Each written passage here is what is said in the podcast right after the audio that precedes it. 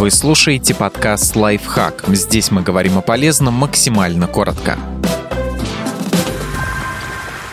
Что делать при низком пульсе? Либо вы хорошо тренированный спортсмен, либо пора идти к врачу. Пульс вообще – это колебание стенок кровеносных сосудов, которые происходят, когда сердце сокращается. Это не постоянная величина, у человека она может меняться даже в течение дня. Кардиологи считают частоту пульса от 60 до 100 ударов в минуту нормальной для взрослых. Если же сердце сокращается реже 60 ударов в минуту, это низкий пульс или брадикардия.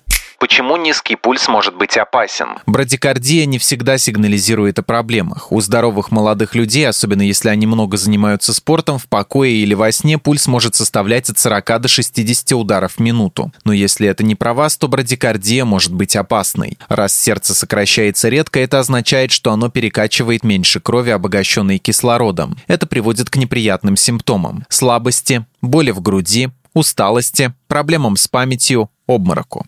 Что делать при низком пульсе? Если вы не испытываете никаких неприятных симптомов, а просто видите, что фитнес-браслет говорит о низком пульсе, то ничего особенно делать не надо. Продолжайте тренироваться и прислушиваться к себе. Если же вы замечаете, что низкий пульс связан со слабостью и головокружениями, если вы храпите или вы старше 65 лет, то стоит проверить здоровье сердца. Для начала нужно обратиться к специалисту, терапевту или кардиологу и понять, в чем причина низкого пульса. Для этого врач может направить на обследование лечения. От результатов зависит дальнейшая тактика. Кому-то потребуется изменение образа жизни, кому-то придется употреблять лекарства, а кому-то нужны более серьезные вмешательства, вплоть до установки кардиостимулятора.